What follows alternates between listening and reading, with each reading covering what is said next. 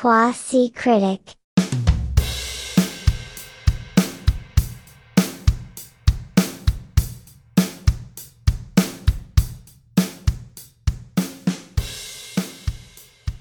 Dieciocho años viviendo en esta ciudad y jamás la vi celebrar así. Es una cosa de locos. ¿Cómo se sintió en, la- en las calles? Hermoso, hermoso, hermoso. Eh, una amiga vino caminando hasta casa y de aquí nos fuimos a, hacia Cabildo y Juramento, que son dos avenidas bastante eh, emblemáticas para el que no conoce Buenos Aires. Sí, como la canción, Cabildo y, Cabildo y Juramento. Claro. Y no, no, de verdad, impresionante. O sea, la fraternidad que hay en la calle no se puede creer. No se puede creer. Es una cosa hermosa, hermosa, ¿Cómo está? hermosa, Porque hermosa. ahora son 9 y 27 de la noche en Buenos Aires. ¿Cómo, cómo están las cosas ahora en Buenos Aires? Bueno, creo que la fiesta va a ser toda la noche. O sea, cada tanto pasan autos por, por mi balcón eh, con bocinas y, y nada, la fiesta es como... Va para largo, ¿eh? Verga, pero qué, no, qué a ver, cagada En que... Argentina no es domingo.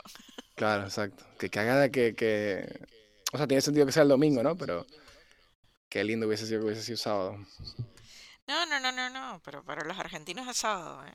O sea, acá esto es fiesta nacional, O sea, se van a pasar por el forro el, ah, el lunes mañana. Para mí que sí, Ay, ya lo di por sentado.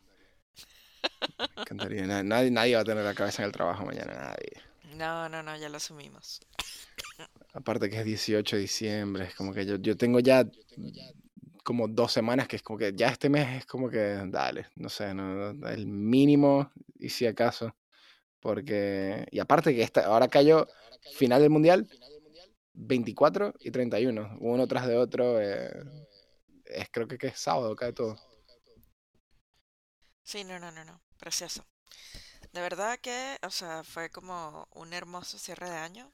Perdón por la tosida, pensé que había muteado el micrófono. No, está bien, yo estoy igual, yo estoy a cada rato porque hay mucho cambio de temperatura constante, así que estamos, estamos igual los dos. Ay, Lo, que sí estoy escuchando es un poquito de, de eco. Me, me escucho a mí de, de vuelta. Eh, yo no, yo te escucho re bien, la verdad. Soy yo que me escucho a mí mismo, entonces. Creo que sí. Bueno, está bien. Eh, bueno, podemos editar la tosida de tuberculosa feliz. eh, sí, Tos de, de gritar goles. gritaste, gritaste mucho, gritaste mucho. Grité como una enferma de mente, como si estuviese en la cancha y estuviese pateando yo. Claro. Sí, me imagino. Este, yo la verdad grité Como bastante si mis también. gritos le dieran, le dieran fuerza a Messi y a los chicos. Yo me subí a un, me subí a un taburete. Este, Qué me, lindo, qué lindo. Fue cuando, cuando Francia empató, también me, me pesó. O sea, fue tipo fuck. eh, ahí me, obviamente me desanimé. Ya empecé a mentalizarme ya de que, bueno, ya está. Ya, ya prepararme para lo peor. Eh, fue, que, que, que, que, que recho. O sea, fue mucho. Este juego fue como el otro. Fue como el que fue con. Con. Verga. Fue el más futbolero del mundo. Ya, ya se me olvidó. No fue, ¿Con ¿Cuál fue el que fue? Ese fue el que llevó a penales también, ¿no? Claro, sí, sí, sí, Este, sí. No, no, no, fue una locura. O sea, de verdad que qué manera de sufrir Argentina, pero qué manera de ganarle al campeón del mundo, además. No es menor cosa ganarle a, a Francia de la manera en la que le ganamos. Y después de lo que dijo Mbappé, que es tremenda bruja, porque dijo que el fútbol latinoamericano era inferior, así que, lo quiero ver. ¿Qué estará haciendo ahora Mbappé? así que es, es- es el karma, el karma, karma futbolístico, Por ley de la habla paja, diría un amigo. claro. El sapo muere, el pez muere por la. Así Este, pero sí, fue bastante poético. Fue realmente un mundial de películas, que es de lo que venimos a hablar aquí. Ah, te gustó. Dejaste todo ahí, me encantó. Em, así que podemos empezar con nuestra primera este, película de hoy. em, que ¿Vamos a hablar- de una película primero o vamos a hablar de, de qué, de qué vamos a hablar este episodio? A ver, dispara tú. Estoy lista para todo. ¿De Podemos qué quieres hablar, hablar primero? hablemos de The White Lotus, que está bien fresca, todavía hay, hay memes saliendo. Eh, y, nada, y es como que me- tengo, tengo baja de White Lotus porque estamos grabando hoy, domingo 18 de diciembre, después que terminó el Mundial. Y no hay episodio de White Lotus porque terminó el, el domingo pasado. Y tengo baja de White Lotus. Sería lindo tener un episodio ahora porque es una serie que, en mi opinión, es em, como el corte de carne más magro y top. Em, que te fuiste a comer a un restaurante y te lo sirvieron así, este, en término medio, eh, con, con unas papas al lado. Ya estoy dando toda la puntuación, pero no me importa porque cada episodio es así y, y siento que se merece que, hablamos, que hablemos de eso eh, primero hoy. ¿Qué, qué te parece? Me encantó además la analogía con el corte de carne, muy apropiado para este domingo 18 del 2022. De verdad que es como emblemático. Ahí está, el White Lotus es un ojo de, un ojo de bife en una buena parrilla Con un Malbec. con un Malbec eh, y, una, y un puré de papas eh, con un toque de provenzal. Absolutamente de acuerdo, la puta madre. Qué buena serie, White Lotus. Eh, Increíble, la verdad. ¿Tú cuándo te viste la primera temporada? La primera temporada la vi apenas salió. Fui de esas eh, fanáticas enfermitas que esperó cada domingo que saliera el episodio de los domingos. Porque, a ver, White Lotus es una de esas series emblemáticas de HBO. Y además, la primera temporada salió en plena pandemia. Ujú. Y al menos acá en Argentina estábamos recontra encerrados con la pandemia. Entonces, llegó en un momento ideal como para esperar un episodio los domingos a la noche. No sé si, si lo viviste de la misma manera. Yo, mi recuerdo de White Lotus es que estaba, mm, literal, abrí HBO Max y fue tipo, me, me apareció, sí, random la primera temporada y simplemente vi el cast y dije, qué curioso, le di play y lo que más me llamó la atención fue, y estoy hablando de la primera temporada, eh, las tomas como, como se entrelazaban las historias de cada grupo de personajes con tomas majestuosas de lo que era en su momento de Hawái, con música súper pensada y todo se veía tipo, eh, era en realidad un poco como, va a sonar un poco cursi, un poco cliché, pero un poco como viajar, o sea, era un tema de que te sentías muy eh, ubicado en, en donde se está grabando, o sea, esa sensación de, de estar, de salir de viaje, te la, te, la, te la daba la serie, pero te sumaba también que te involucrabas mucho con el drama de cada grupo de personajes, de cada historia. Entonces realmente sentías que se siente en esta serie. Eso fue lo que, lo que me atrapó de, ese primer episodio en la primera temporada. Que era como que, ok, acabo de llegar a otro destino y no solamente estoy llegando a ver cosas lindas y a viajar, sino que también estoy trayéndome toda la porquería y drama que hay en mi vida, que al- de lo que uno no se escapa en realidad, porque te sigue a donde sea que uno vaya, y más si estás en pareja o en familia, que aquí creo que, salvo Tania en esa, en esa primera temporada, eh, pocos personajes, no recuerdo ahora, viajan solos. Entonces ves esas dinámicas y como que te hace pensar, eso fue lo que me atrapó, dije, aquí se ve, est- está grabado y ejecutado de una forma muy, muy linda y muy elegante, pero al mismo tiempo es muy sucio y muy, eh, y muy, eh, sí, muy honesta la forma en la que te muestran los problemas de cada personaje. Absolutamente de acuerdo. White Lotus es una gran serie. Eh, para el que no la ha visto, se trata como de un montón de personajes bastante diversos que van a un resort a pasar vacaciones. Eh, la primera temporada se da en Hawái y la segunda temporada que acabó recién el domingo pasado se da en Italia, para ser más específico, en Sicilia. Sí, de hecho, te digo cómo le digo yo a la serie ahora. A ver, por favor. Yo ahora le digo em, i- i- Il Loto Bianco, ya no le digo White Lotus. Caramba. Nuestra productora debe estar muy orgullosa. Il Loto Bianco, le digo. Y Loto Bianco. Em, Maravilloso. Y sí, este, el- el- la mente maestra detrás de, de White Lotus es Mike White, que este carajo también viene como de una larga data también de, de trabajar en, en film, en media, en, en- en televisión, en películas. Yo de lo que más lo recuerdo es, que no sé si tú llegaste a ver esa peli, Ley, pero ¿te acuerdas de School of Rock? Por supuesto, sí, sí, sí, sí. ¿Te acuerdas de, creo que era el roommate de él Sí, en la película? qué hermoso. Sí, sí, sí. Bueno, sí. ese es Mike White. de crecer. Sí, Mike White escribió School of Rock, por cierto, eh, que la dirigió eh, Richard Linklater, que es también dire- directorazo, creo que he visto la mayoría de lo que ha hecho, este, salvo las películas de Before Sunrise, Before Sunset y esas, pero la escribió Mike White. Y Mike White este, es el, el creador y creo que eh, escribe y ha dirigido, creo que ha dirigido absolutamente todos los episodios de, de White Lotus.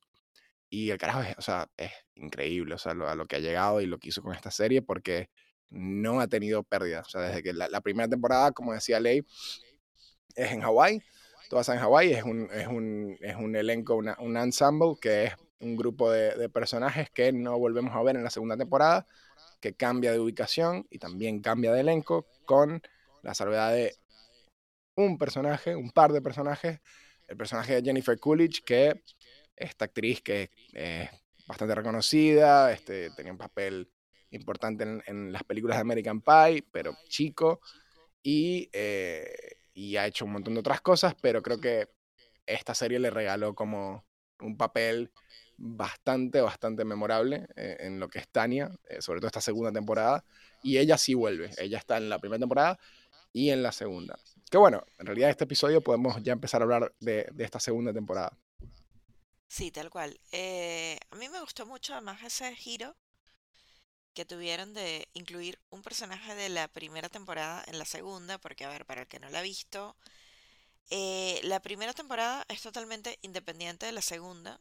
Se pueden ver en el orden que, que les provoque, porque igual son independientes. Y el cast en general está increíble. O sea, no hay personaje que tenga pérdida. Realmente como que todos tienen un plus eh, impresionante que hace que, que la trama no deje de ser tensa nunca. Lo que sí, o sea, hay, hay un vínculo ligero, eh, pero que no te hace falta. O sea, tú puedes ver la segunda sin haber visto la primera, pero el personaje de Tania viene de la primera y el. eh, o sea, te da un poco de contexto de, de- de por dónde está el personaje de ella en la segunda temporada, pero de nuevo, no es necesario. O sea, no, no, no es como que vas a ver y no vas a poder seguir la historia porque no viste la primera, pero yo sí diría que es bastante recomendado. Sí, sí, tal cual. eh, así es, pero digamos, si alguien decide empezar por la segunda, no es que no va a, no va a entender el No. personaje de Tania, No. este, por no haber visto la primera, digamos. No, de hecho, eh, creo que el personaje de ella mejora mucho en la segunda. O sea, a mí en la, en la primera me parece un poco, ella me parecía lo más aburrido, en la segunda no. En la segunda es como que el, el hilo conductor un poco de, de- Porque bueno, hay otro, hay otro aspecto aquí que nos faltó decir, que es una, eh, un mecanismo que han aplicado en ambas temporadas, que es que en el primer episodio te muestran que alguien o hay gente que muere. Eh, y no te dicen quién, no te dicen cómo, simplemente, bueno, sí te dicen cómo, pero en el primer episodio te dicen, te, te muestran un cuerpo, alguien murió. Y luego la historia sigue y es como que, bueno, cómo llegamos a un poco un ser, una serie de misterio, ¿no? Este, eh, pero este, siempre conducida por un, em, una comedia que yo no le diría comedia negra, la llamaría, no sé cómo la llamaría, pero es una comedia que es muy Sí, pensada. absolutamente, es una comedia negra, estoy totalmente de acuerdo. Sí, yo no, no le quería decir eso porque siento que es como más que eso. Sí, sí es una comedia negra en realidad. Puede ser, es, es- tiene mucho de comedia negra, pero al mismo tiempo tiene mucho de tragedia griega. A Y ver, eso se acentúa mucho en la segunda temporada y realmente es como maravilloso porque el primer capítulo funciona medio a manera de oráculo, como bien decía Carlos, tipo nos anticipan que hay una muerte, hay una muerte muy trágica y el resto de los capítulos se dedica a desarrollar la tesis de cómo llegamos a, ese, a esa muerte. Y, y es maravilloso, o sea, la forma en la que te engancha, la evolución que tiene cada personaje, la música, el escenario, o sea, porque ambas locaciones son maravillosas, tanto Hawái como Italia.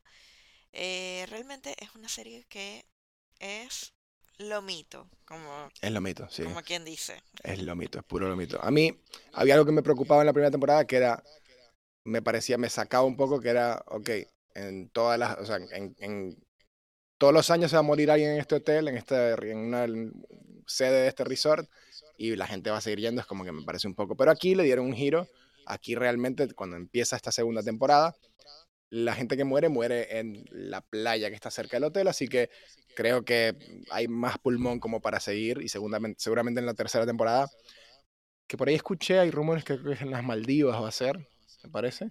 Este, ¿En serio? Maravilloso. Eso fue lo que escuché. Sí, creo que va a ser en las Maldivas, pero puedo estar equivocado. Em, seguramente hacen otro giro, ¿no? No sé si va a seguir muriendo gente, por ahí el misterio es distinto, eh, yo qué sé, pero está muy cool. O sea, me gustaría que siguiera como esta, mm, eh, estos misterios como del, del nuevo, el nuevo estilo de hacer misterios. No sé si viste Knives Out, pero me recuerda un poco Knives Out también, eh, que es como misterios, pero tiene sus giros lindos y más allá de que tienen sus giros lindos y que estás concentrado en quién, quién lo hizo y hacer teorías, los personajes son todos muy, muy profundos. O sea, a mí me sorprende de esta serie que al cabo de dos episodios o un episodio, los personajes tienen tanta profundidad. O sea, es impresionante cómo eh, se sienten gente tan real. O sea, es posta como gente muy, muy eh, verosímil y gente que, que, tiene tantas capas y tantos matices, tipo el personaje de, de, que ahora podemos hacer un recuento del cast, ¿no? Pero el personaje de Obi Plaza, el personaje del esposo de, de ella, o sea, es como impresionante cómo, que de hecho te iba a preguntar, ¿cómo piensas que logran esto? Porque no tienen, o sea, son 10 episodios creo, o 9 episodios, pero ya al cabo del primero, del segundo, tú notas lo bien escritos que están los personajes, como que se siente que cada actor o cada actriz se leyó un montón de cosas antes de empezar a, a, ensayar. Sí, estoy totalmente de acuerdo. Creo que, a ver, el guion es impecable y la forma en la que evoluciona cada uno de los personajes es impresionante. Lo interesante también es esto que decías, como de, bueno, de que cada personaje puede ser súper cotidiano en el sentido de que pues puede pasarnos a cual, puede pasarle a cualquiera, digamos, el, los conflictos que, que van atravesando cada uno de estos personajes. Pero creo que lo más interesante realmente es ver cómo en ocho capítulos, porque cada temporada tiene ocho capítulos, logras entender como el conflicto de cada personaje, engancharte de forma tal en la que necesitas que avance la historia y al mismo tiempo es como que ningún personaje se queda en la nada misma. Como que todas las historias tienen evolución. Yo creo que eso es muy complejo, sobre todo cuando tienes un guion donde tienes tantos personajes eh, en simultáneo. Porque no hay ninguno por el cual la historia simplemente pase de manera anecdótica y sea simplemente relleno. Todos tienen un conflicto, todos tienen un, un hilo conductor, todos tienen una motivación, un leitmotiv. Y eso se desarrolla durante las dos temporadas. Eso me parece impecable. Sí, y en esta te pasa lo, lo, que me imagino que le pasó a mucha gente, que es el, primer, el primer episodio es como un poco como que extraño a la gente de la primera temporada y esta gente se me hace toda rara, pero ya llega un punto ya a la mitad de la temporada que es como que necesito entender qué está pasando aquí, y muchas cosas no te las responden, es como el, el conflicto sobre todo entre, entre Aubrey Plaza y, el, y que es el papel de Harper con, eh, con el esposo que él se llama, podemos empezar a hablar del cast. Él se llama Will Sharp, em, que es el personaje de Ethan o E. Eh, ellos tienen, se van de viaje, un viaje de, pareja, con em, estos personajes que son eh, Daphne y, y, Cameron, creo que era. Eh, creo que sí. Pero ahí hay como muchos problemas de pareja que al final no necesariamente te los resuelven. O sea, es como que te explican cómo funcionan los, muy como en la vida real, te explican cómo funcionan los celos, te explican cómo funciona, cómo puede funcionar el deseo y al final es como que no te dicen, como, como en la vida también, es como cuál es el problema en esta relación y realmente como que uno ya te puedes desarrollar teorías, de nuevo, como en la vida real, empiezas a decir, ¿será que yo soy así porque A, B y C, pero nunca estás totalmente seguro. Y eso pasa en la serie también, pero lo hacen de una forma muy elegante. Como uno dice, ¿será que este carajo no quiere acostarse con Obi Plaza? Que es súper irreal que alguien no quiera acostarse con Obi Plaza, pero ¿será que no quiere porque tiene un pedo de no sé qué? Y, y todos los capítulos uno se está preguntando ese tipo de cosas, ¿no? Te involucras mucho con, con lo que está pasando ahí. Sí, sí, sí, sí, totalmente. Y a eso voy con lo que cada, con esto que decía de que cada personaje tiene una evolución. No es que hay un capítulo donde algún personaje quede, digamos, plano o chato. Eh, porque bueno, porque eso, justamente lo que decías, como que los conflictos son muy humanos, muy cotidianos. Y al mismo tiempo eh, es muy loco porque a, a pesar de ser todo muy cotidiano, es difícil identificarse con, con estos personajes. Porque, porque, bueno, porque te van mostrando un lado súper oscuro cada uno de ellos. Eh, que bueno, que, que por momentos puede llegar a ser como lo que decías, tipo, bueno, sí, puedo entender lo que estás sintiendo, pero en otros es como, bueno, se va al carajo, ¿no? Eh, y, y eso es lo interesante, realmente. Yo como que no sé si te pasó, pero sentía que necesitaba que liberaran todos los capítulos de golpe, como otras plataformas. Eh, bueno, HBO, como, como suele caracterizarse, fue tipo eh, obligándonos a esperar un capítulo por semana. Y eso fue tipo pero me encanta cuando sucede esto. O sea, me encanta cuando, cuando ese proceso agonizante de que estás esperando, porque te da un motivo para vivir y estas series de eventos que eh, les llaman tipo... Absolutamente, y que sea un domingo el día que lo liberan es maravilloso. Espectacular, creo que es water cooler, o sea, este es tipo un, water cooler show, que es como que al otro día en el trabajo todo el mundo está tipo, ah, claro, debe ser porque tal, o viste que lo otro. Eso para mí es la gloria cuando una serie lo hace bien. Eh, y cuando es de HBO, casi siempre, cuando ya, ya se vuelve, que creo que con esta temporada se volvió algo bastante bastante mainstream, pero creo que la primera era como que pasaba un poco por debajo de, de, la mesa.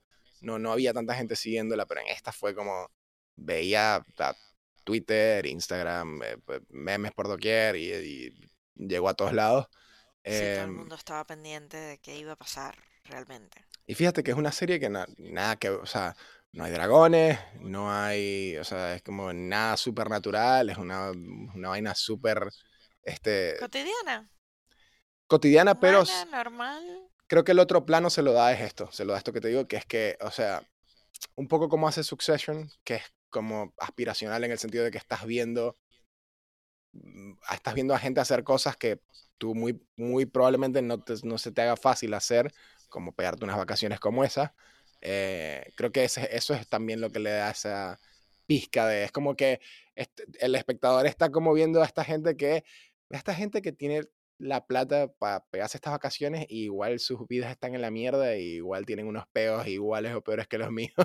Este, y e, ese ingrediente creo que también es como parte del, del hook, ¿no? Esta gente no es, no es nada, es difícil relacionarse, como dijiste tú, con, con ninguno de ellos. Creo que si acaso el personaje de Porsche es para el, el, el, el viewer eh, convencional, lo más cercano a alguien como es la asistente de Tania y, y, pegó, se pegó en el viaje porque le tocó de trabajo, pero de resto es como...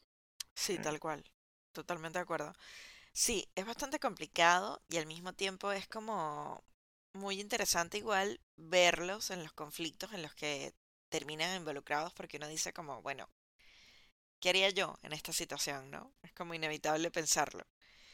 Eh, pero más allá de eso también eh, lo maravilloso es que en un capítulo de 50 minutos la historia avanza tanto, tanto, que eso es lo que, lo que más me cautivó, digamos. La forma en la que avanza la historia en cada capítulo. ¿Sabes qué es impresionante? Que al, se llegó al penúltimo episodio y yo veía comentarios en internet de gente diciendo, ¿cómo mierda van a resolver todo el episodio que falta si pareciera que no está pasando nada y está pasando todo en realidad. O sea, era como que al final... ¿Quién muere, no? Uno estaba en el episodio, en el penúltimo episodio, y uno decía, ¿quién muere? Claro. ¿Qué pasa? ¿Cómo llegamos a esa escena inicial, digamos, no? Eso es impresionante. Y habían, habían teorías que nada que ver. O sea, habían teorías que estaban muy. Había muchas teorías de que. Bueno, es que, es que fue el misterio, fue muy cool esta temporada. Em, podemos un poquito hablar del cast. Está F. Murray Abraham como Bert Digrasso, que es el, el, lo que fue. Lo que se refiere a. En internet se refieren a este grupo como el abuelo, el papá y el hijo. Está F. Murray Abraham, que es el abuelo. Está Michael eh, Imperioli como Dominic Digrasso, que eh, para los que han visto Sopranos, eh, está es el personaje de, Christopher, está aquí y increíble lo bien que lo hace aquí. No, yo estoy un poquito este, bias porque yo amo Sopranos y, lo amo a él y amo todo el caso de Sopranos, pero carajo, un actorazo este coño. O sea, es como que quisiera que, que actuara más cosas porque aquí hace el papel del, del, padre frustrado, adicto al sexo, increíblemente bien. sí, sí, sí, sí. Por momentos te asquea, por otros te conmueve terriblemente. A mí me conmovía un montón, o sea, e, es otro personaje distinto al que, a lo que eran Sopranos, o sea, es otro carajo. Sí, sí, sí, es un actorazo, estoy totalmente de acuerdo con eso, es increíble. Eh, las transiciones que tiene el chabón, además, porque también es como que, no sé, en los primeros capítulos puedes juzgarlo rápidamente y sacar la ficha de una manera muy plana. Y de nuevo, es un personaje que va teniendo tantas capas y tanta evolución eh, y tanta riqueza dentro de su desarrollo de los ocho capítulos que de verdad que es como eso, maravilloso. Te hace transitar por un montón de emociones. Sí, te conmueve. A mí, a mí, a mí me conmovía que joder. Y era como, este, este carajo está jodido de la cabeza, pero al mismo tiempo me, me, me jodía. Y luego, luego está el hijo, que es Albi. El, el actor es eh, Adam DiMarco, me parece. Y el. No. ¿O sí? Eh, sí, sí, sí, sí, sí, sí.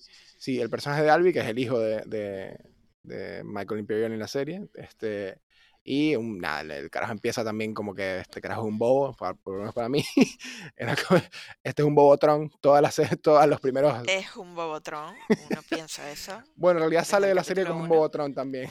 si te pones a ver, empieza como un bobotron y también termina como un bobotron. Sí, es quizás uno de los más detestables, ¿no? Verga, sí. O sea, era como un carajo que también era como que él pensaba. Eh, era arrogante y pedante desde un punto que sentía que era el mejor, la mejor persona del mundo y tipo como condescendiente con sus valores morales y era como que cállate la boca ya, o sea, salí aquí. Sí, tal cual, tal cual, tal cual. Qué Eh, difícil ese personaje.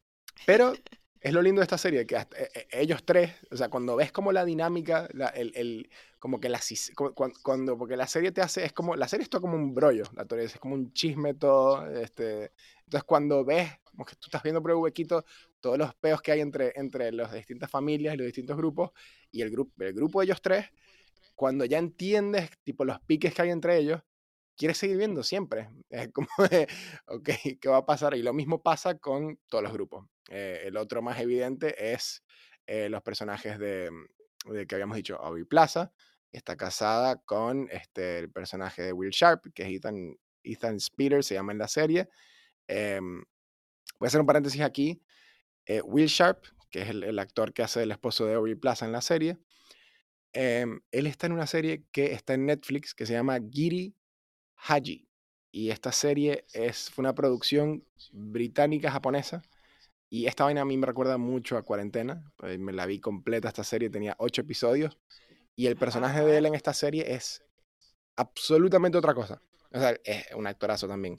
Es, es un polo opuesto en esta serie y súper recomendada. Es muy, muy buena. Sí, es un gran actor. Y a ver, qué loco que cuando empezamos la primera temporada pensamos que solo Tania está desde la primera temporada. Y él también. Él tiene una participación bastante importante en la primera temporada. Y, ¿Sí? y bueno, en la segunda es mucho más emblemático, obviamente. Pero Ethan. sí, ellos se conocen en la primera temporada. ¿Sí? ¿E- qui- e- ¿Ethan y quién? Y Tania. El, el, Ethan, el esposo de Aubrey Plaza, y Tania se conocen. A ver. A ver, No, no, no, no, no, no. Yo estoy hablando de. No, no, no, no. Yo estoy hablando, claro. Tú estás hablando de Tania y el esposo. Yo estoy hablando de. Claro. eh, yo eestoy hablando de los, los que van en viaje de, de pareja, que son las dos parejas. Ah, ok, no, no, no, nada que ver, claro. Sí. Reconfundí. No, sí, yo, yo, estoy, yo estoy hablando, el esposo de Tania también actúa bastante bien, pero sale muy poco en esta serie, en esta temporada. Eh, tiene un papel muy importante igual. Pero yo estoy hablando es de el esposo de Aubrey Plaza que le cae a coñazos al final al amigo porque se quiere bailar a, a la esposa. Increíble ese personaje, realmente. Además, el actor, tipo, te hace conectar, ¿no? Te hace como conectar con esa con esa angustia de la intriga y de los celos. Sí, esas escenas que se imagina lo que pudo haber pasado, y lo que no, eh, son fuertes para uno que no está metido en el peo, son fuertes para uno de, ver, porque era lo que decía al principio de que te hace tipo, te, empieza a, hacer, a hacerte preguntar cómo funcionan los celos y por qué uno es celoso, y abre todo un debate de... Y te hace lo que tú decías, tipo, ¿cómo actuaría yo en esta situación? ¿qué haría yo? Y uno siempre quiere pensar que sería pero la es que justamente eh, la psiquis de ese personaje está desarrollada de una manera súper humana. Porque bueno, porque, no sé, como que interactúa en un montón de factores, tipo la intriga, eh, el conflicto con su mujer, en fin, como que ese, ese, ese problema, ese conflicto como tal a nivel personaje está muy bien desarrollado, como para que cuando se produzca el clima, uno sienta como la angustia del personaje, ¿no? Sí, y creo que todos hemos estado ahí. Tipo, también lo que te pasa en esta serie también es que uno le, le, por lo menos me pasaba a mí, te pones a pensar y dices, yo no actuaría así, yo, yo, yo, yo sería tan distinto. Yo, y, y no, te muestran que todo el mundo tiene sus, los límites de todo el mundo son bastante, están bastante más, son bastante más... Eh, eh, el techo de cada quien es bastante más bajo de lo que uno se imagina. Creo que uno, uno se hace la persona grande hasta cierto punto y ya después no, ya después todo se va a la mierda. Así es, así es, así es. Luego están eh, Lucia y su el, el cast que es italiano, increíblemente bueno, que son eh, Lucia, que es la que se acuesta con Albi, se acuesta con Em, el papá de Son las únicas dos italianas, digamos, de verdaderas del caso. No, está Valentina también. Por eso, son las únicas dos eh, actrices o, personajes italianos, ¿no? No extranjeros. Eh, y la amiga también. Están, están la, la, que canta, está Lucia y está Valentina, que es la recepcionista. La manager ah, del hotel. La recepcionista, cierto, re importante que es una actriz del, de la puta madre también, o sea, también era comiquísima. Viste que el momento que le dice a que Jennifer Coolidge le pregunta em, que cómo se ve, hasta a punto de tomarse una foto y ella le, responde que se parece a Peppa Pig. Sí, no, es maravilloso. Y también, bueno, también está el, el pianista, ¿no? Que también muy bueno. pierde un poco de, de protagonismo en los últimos cuatro capítulos eh, por una razón eh, bastante importante dentro de la historia para que la historia avance. Eh, es un gran actor también. Te hace Lo por un montón de momentos re graciosos, por otros momentos es súper oscuro. es que todo el mundo muy bueno. personaje también con muchas capas. Sí, sí, sí. lo de Peppa Pig, lo que iba a decir es que lo de Peppa Pig fue improvisado de ella. Y lo dejaron, obviamente todo, todo el cast y el crew se cagaron de risa y, y lo dejaron eso. ah, em, mira, no sabía. Ok. Pero sí, el, pianista muy bueno. Y, bueno, para ir terminando con, con, lo que son los grupos de gente, está Tania con, como ella los llama, los gays de esta temporada, que eh, eh liderados el, grupete de gays por eh, un actor que se llama Tom Hollander y eh, Jack, que, que, también otra vez, que, o sea, esta gente la, la, quiero seguir viendo tipo en mil cosas, porque es muy bueno, tipo este carajo, Tom, mentira, no es Jack, es Quentin, Quentin, que es el, el que se el que se quiere, este, que que quiere joder la Tania, que tiene todo un complot armado, y lo hace bastante cuidadosa y lentamente lo va cocinando todo este, toda esta vuelta para sacarle la plata a Tania eh, con, el esposo. Absolutamente, que además es un actorazo inglés, este, de hecho tiene como, quizás como la participación más, no sé, más notable para, no sé, los que estamos de este lado del mundo, Él es uno de los personajes principales de, de Orgullo y Prejuicio. Mm. Eh, y es muy loco, porque de verdad es como, es un tipo súper versátil, que personaje que decide encarar, personaje al que le da carne de una forma en la que te olvidas del personaje anterior que hayas podido ver en alguna peli o en alguna serie. Es un actor con un método increíble. Es muy carismático muy- también. Es muy carismático, sí, sí, sí. ¿Tú conocías de otro lado a F. Murray Abraham? Eh, ¿Quién es? El abuelo. la serie? El abuelo. em, sí, no sé decirte de qué exactamente ahora, pero sí, es un actor que tengo como de Él ganó, cosas. él ganó el Oscar por, por una película que este, él hizo de Antonio Salieri en una película que se llama Amadeus. Y después el carajo como que, o sea, ganó el Oscar y después no. Ah, mirá, increíble. ¿Viste Amadeus? No, nunca lo vi. ¿Y tú? Una película sobre Mozart, sobre la vida de Mozart. Es increíble, es buenísima, es un peliculón. Bueno, eh, eh, Sabía que lo había visto en otras cosas, pero claro. no lo ubicaba rápidamente. Yo lo vi, yo lo recuerdo de Homeland. Tiene un papel en, en Homeland, pero no es, no es un papel muy grande. Eh, pero aquí tiene un papel que el carajo es cómico y es comiquísimo. Pero siempre me llamó la atención que él, él se llama F. Murray Abraham. Y no entendía el, F. ¿Por qué? Era F, F, F. punto- Este actor se llama no Murray Abraham, sino F. punto Murray Abraham. Y cuando salió esta primera temporada, me puse a investigar para entender de dónde venía el F. Y resulta que F. Murray Abraham es, eh, se describe como sirio-americano y el papá era sirio y se llamaba Farid. Y en honor a su papá, Farid, se puso la F en su nombre. Se llama F. qué Murray Abraham. ¿Qué tal? Mira, ¿Te gustó? espectacular, me encantó, me encantó. Otro, voy a, voy a hacer otro, mm, otro, otro apéndice vinculado a, a la serie, que es, em, en Maracaibo había una emisora, voy a- va a llegar a la serie, te voy a- Me gusta, me gusta cómo empieza.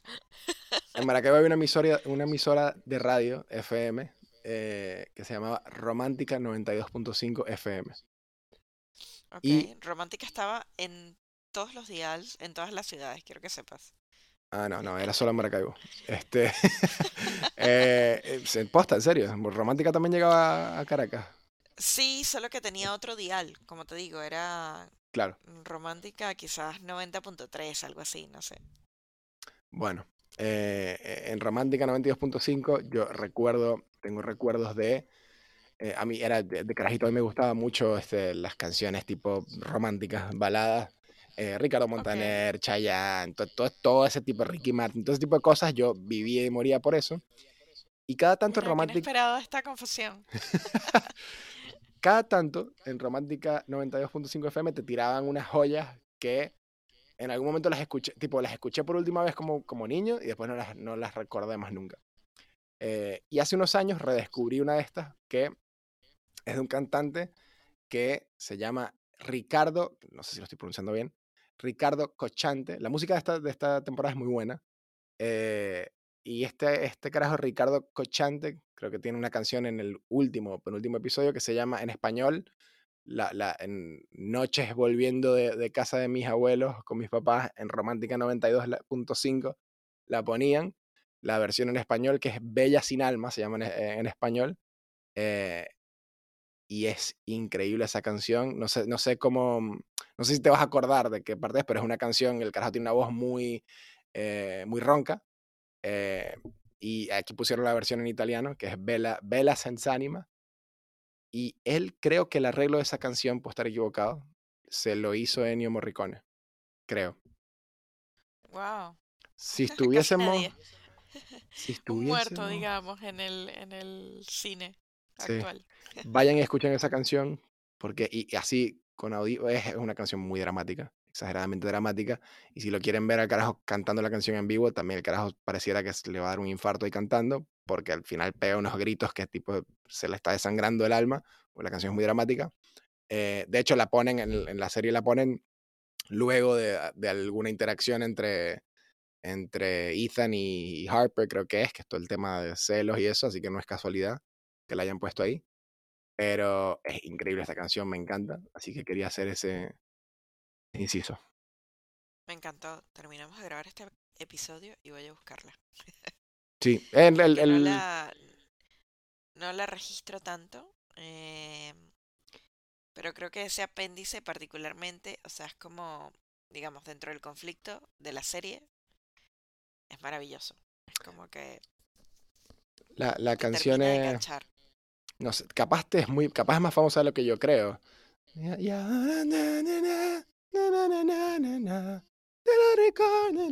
¿no? Dios, no lo ubico, pero necesito. Igual pusieron dos segundos. Ya me acordé, y fue en el episodio final, pero pusieron dos segundos de la canción, cinco segundos, una cosa así. Pero hablando de la música, se hizo muy viral el intro de la serie. Sí, totalmente. Muy bueno, muy bueno. O sea, cuando uno deja los, no sé, como los títulos ahí sin, sin necesidad de poner, saltar, te das cuenta que, que algo funciona. Bien Sí. sea la música o la misma dinámica de los títulos, pero es muy buena la intro de la serie. Eh, ¿Viste que en, la, en la- el episodio del encargado yo le hice el tratamiento a la tercera temporada?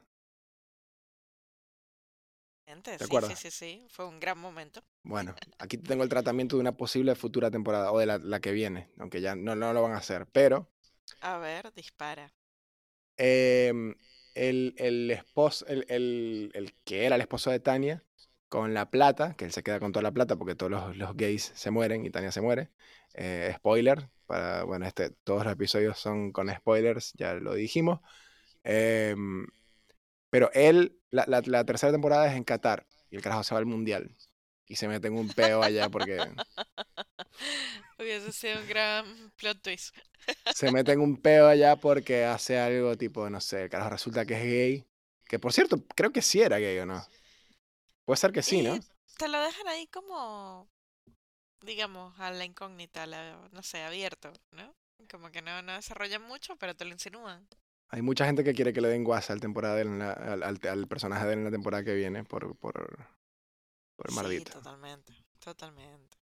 Además que Tania, Tania era un gran personaje, la verdad que, eh, bueno, la actuación de Tania en el episodio final a mí me, me, me voló la cabeza. Fue un gran momento, fue un momentazo. un gran momento. Es como que sentía la angustia que ella podía sentir. Es como que, no sé, la acompañé en cada minuto. Y me hizo morirme de risa aparte.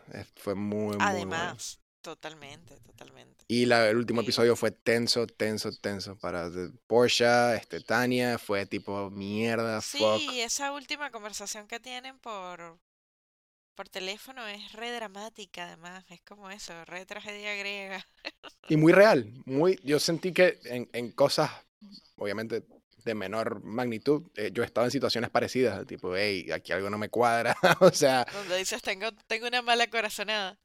exacto, y o- o el- a, mí, a mí me jode mucho el, el, el cómo, el, el, el necesito volver a casa, tipo, estoy lejos de casa y siento que necesito volver, y como cuando, cuando volver a casa no está en tu control, que era ella, con el personaje de, de, de Jack, el, el, el, entre comillas, sobrino de, Guau, de- eso debe ser increíble. de no poder volver a casa porque no tienes el control, tipo, no, no, no, o no, o estás en otro país que no sabes, no tienes licencia para conducir, o estás en un bote, que era la situación de Tania, que era imposible, tipo, estaba totalmente presa, a mí eso me da una claustrofobia y una ansiedad terrible. Sí, totalmente, totalmente. A mí particularmente me pasó que sentí mucha angustia con el personaje con el que se involucra Porsche. Em, Ella, El, el, el, el Bueno. supuesto sobrino, Jack. el supuesto sobrino, claro, el, el inglés. Y mm, Dios, o sea, decía, ¿dónde va a parar esto? Porque de verdad qué angustia. Qué Sí, al buena actuación final empieza todo divino, todo el carajo un manganazo y cogen divino y después es como que, mierda, este es un Sí, imbécil. y- todo muy turbio. Sí, sí, sí, sí, sí, sí. Tal Eh, cual. Pero bueno, fue, fue, fue muy, muy buena temporada. Em, así que espero que les haya gustado tanto como a nosotros. Escuchen esta canción, escuchen el soundtrack que está en Spotify. eh, vean The Sopranos. em, vean Amadeus, yo también la tengo que ver. em, Peliculón. Y la verdad que esta serie no tiene pérdida. Medio que ya calificamos desde el inicio. iniciamos calificando. Este es un, igual. es un ojo de bife a punto con un puré de papas, con un toque de provenzal y una copa de Malbec, porque, porque estamos calificando el día que ganó el Mundial Argentina. como la copa. exactamente, exactamente. Qué lindo. Bueno, estamos, estamos contentos porque, porque, porque ganó, el, ganó el Mundial Argentina hoy. Estamos sacados. Si llegaste al final de este episodio, gracias eh, por escuchar Quasi Critic. Te lo agradecemos porque estamos hablando entre nosotros, pero también estamos hablando contigo. Y si quieres, eh, puedes escribirnos a nuestro correo, a nuestro Instagram. Sí, sí, sí. Queremos leerte, queremos escucharte, queremos saber qué pasa del otro lado. Cualquier mensaje, por ahí los empezamos a leer en los episodios. Eh, vamos a dejar el correo y el Instagram, o el correo o el Instagram en, eh, en la descripción de, de, la serie, del podcast. Y también puedes darnos follow, donde sea que escuches, para que este podcast crezca eh, por siempre, hasta el fin de los tiempos. Así que gracias. gracias.